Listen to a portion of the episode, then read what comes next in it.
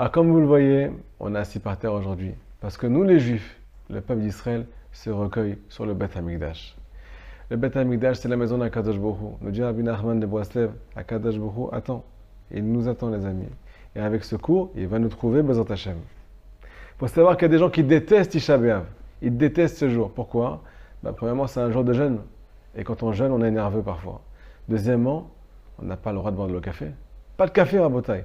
Le matin, imaginez-vous, vous rencontrez papa, maman sans café. Les enfants doivent aller se cacher parce que papa n'a pas plus son café. On ne peut pas dire bonjour, mais Rabotai, il y a de quoi pas dire bonjour quand on est sans café aussi. Il y en a quand même craqué leurs pantalons parce qu'ils sont assis par terre et ils n'ont pas l'habitude. Il y en a qui sont froissés des muscles. Aujourd'hui, on va Hachem craquer pour Akadosh Bohu et pas craquer de nerfs avec ce cours-là. On va dévoiler comment Mashiach va regarder chaque juif d'Israël lorsqu'il va le rencontrer. Il faut savoir qu'une fois, j'ai parlé avec une jeune fille. Une jeune fille de la famille, Baruch Hashem. Elle m'a dit, je ne veux pas recevoir Mashiach. J'ai peur de le voir. J'ai peur qu'il me voit, j'ai peur qu'il me trouve. J'ai pas fait assez d'efforts dans ma vie. Je suis pas assez religieuse. Je suis pas assez au point, comme on dit chez nous. Il faut savoir que c'est le cas de tous les juifs, des religieux, des pas religieux. Personne n'est au point, les amis. Et on ne sera jamais au point. Alors, comment il va nous regarder? Est-ce que ça va bien se passer? Est-ce que ça va mal se passer? Écoutez les paroles du Baal Shem Tov. Le Baal Shem Tov, qui a lui-même rencontré Mashiach et qui lui a dévoilé. Lorsque tes enseignements vont se dévoiler dans le peuple d'Israël, aïe, je vais me dévoiler parce qu'on a besoin de ta Torah, une Torah messianique, pour délivrer les Juifs qui sont emprisonnés de leur vision des choses qui est complètement faussée. Écoutez les paroles du Baal Shem Tov. Aïe Mashiach yeh tov al kol Israël, afilo la rechaim. Mashiach tzidkenu va, ce qu'on appelle, juger positivement. Même les plus grands rechaim, les plus grands mécréants. Attention, il faut comprendre ce qui est marqué ici. On ne peut pas s'arrêter là, les amis. Deuxièmement,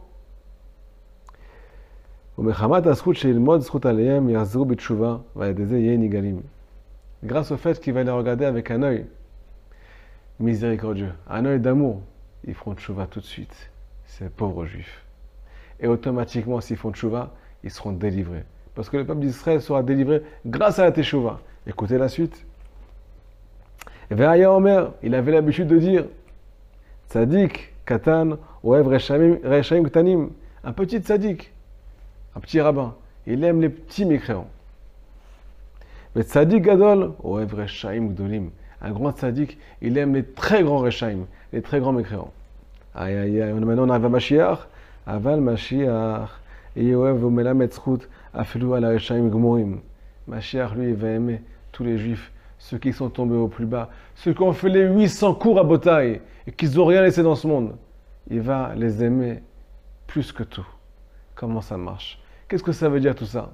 Alors la vraie question elle est comme ça. Est-ce que le peuple d'Israël sera un jour assez méritant pour mériter la venue du Messie? Ou bien pas du tout. À Botaï, tous les Tisha B'Av, on va être assis par terre comme des bleus, avec des maux de dos, des maux de crâne, sans café, énervés. Et les gens vont se moquer de nous. Tous les ans, vous pleurez, vous les Juifs. Et ça ne vient pas. Machia, vous n'arrêtez pas d'en parler, mais il ne vient pas. En plus, vous êtes des mécréants. Tous les goïms, vous savez ce qu'ils répondent les goïms quand on fait des cours comme ça, Baruch Hashem, et qu'on a Aslacha de plus en plus, mais c'est. Est-ce que vous savez ce que les gens nous répondent? Vous les juifs, vous êtes des mécréants. Vous avez trahi le bon Dieu par vos actes. Et c'est pour ça que ce qu'on appelle, il y a le Nouveau Testament. Hachem et bah Qu'est-ce que c'est que ces bêtises du Nouveau Testament? Est-ce que Akadosh il peut changer d'avis? Est-ce que le Boréolam, qui a marqué au début de la Torah, au début de la création, avant que l'humanité ait été créée, qu'il avait déjà tout vu, tout prévu, et il avait vu ce qui allait se passer le début jusqu'à la fin des temps, et il a quand même choisi le peuple d'Israël. Est-ce que le bon Dieu peut changer d'avis? Alors là, c'est une bonne question à Botaï.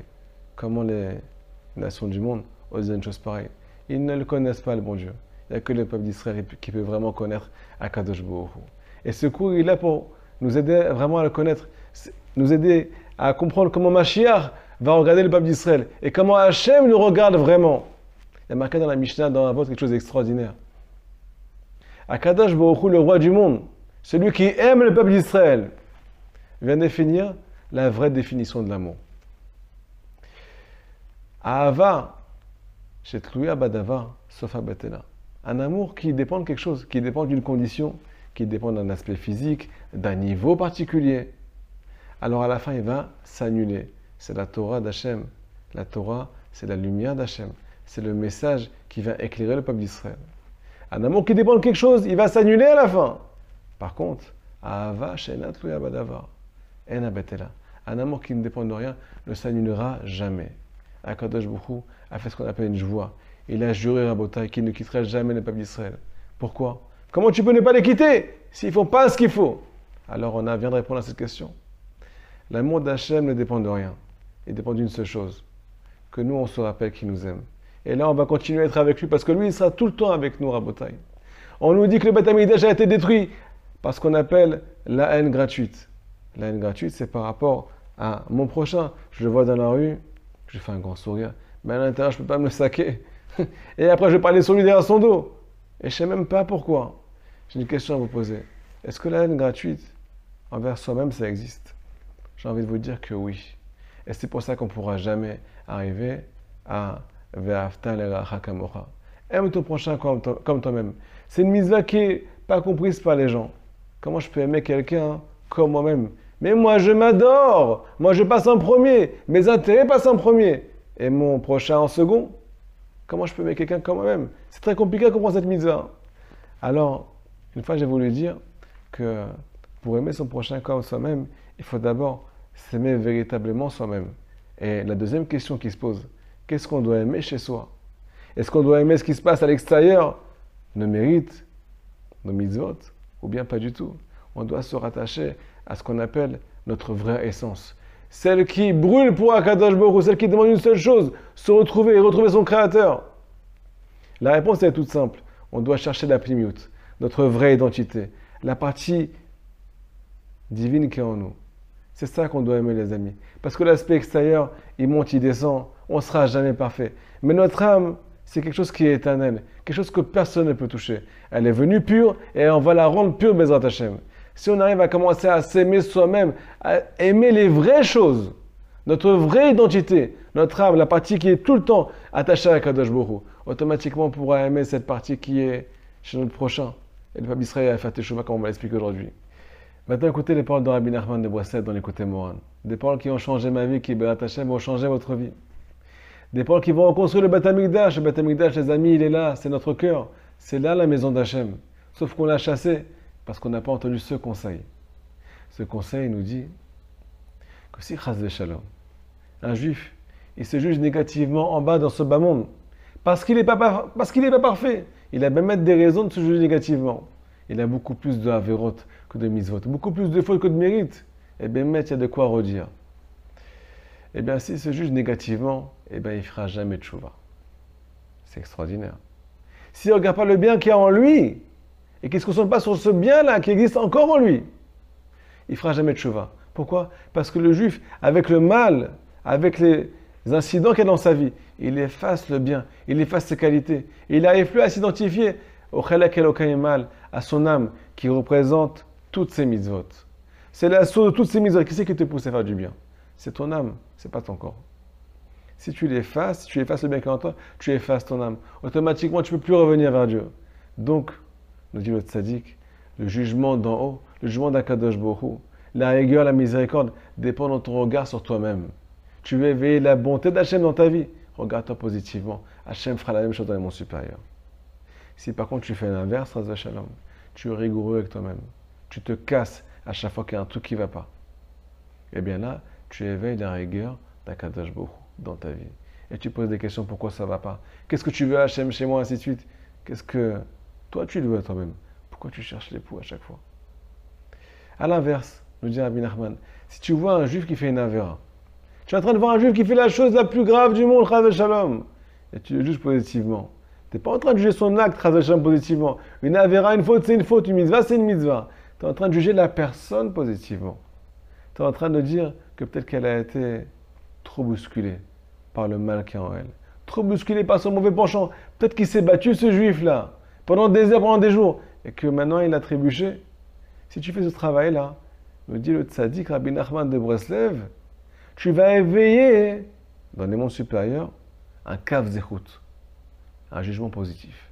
Hachem va juger ce juif positivement et va lui ouvrir les portes du repentir.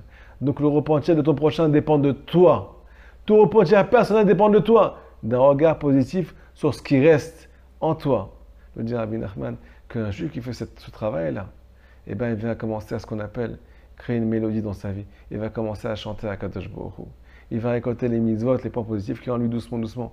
Et ces points positifs, ils vont composer une mélodie, la mélodie de sa vie. C'est quoi une mélodie? C'est des montées, c'est des descentes. Il y a des tons qui montent, des tons qui descendent. Des tons qui, des tons qui descendent, pardon. Mais c'est pareil. Dans notre vie, on a des montées et des descentes. C'est ça qui fait la mélodie du juif. Et c'est comme ça qu'il se connecte à Kadosh Baruch De là, on peut comprendre les paroles du Baal Shem Tov. Un grand tzaddik qui va aimer un grand rachat. Un petit tzaddik qui va aimer un petit rachat. Mais Mashiach, lui, il va aimer les plus grands mécréants. Pourquoi? Parce qu'il a une vision messianique. Il a une vision qui construit. Une vision qui construit le Beth Amikdash. Il va regarder l'âme de la personne, la partie divine, les points positifs qui restent encore en lui, qui sont sa véritable identité. Imaginez-vous, je vois quelqu'un qui est mauvais. Mais je lui dis, toi, tu es le meilleur. Toi, tu es un juif, toi, tu es, the best, tu es. Et je ne le connais pas. Mais qu'est-ce qui va se passer? Ce juif-là, il va avoir envie de faire un pas vers Dieu. Il va avoir envie de s'identifier à ces paroles-là. Mais ce qu'il ne sait pas, c'est que ce bien, c'est lui. Mais il a oublié à cause des couches qui se sont assis, qui se sont mises sur lui, à cause des couches de sa Donc en deux mots, les amis, la Géoula, elle va se réveiller avec le regard qu'on va porter sur la Géoula. Restons positifs et Mashiach va venir et va nous juger positivement. Et bien, ta chaîne de Betamidash sera reconstruite. Chazak à très bientôt.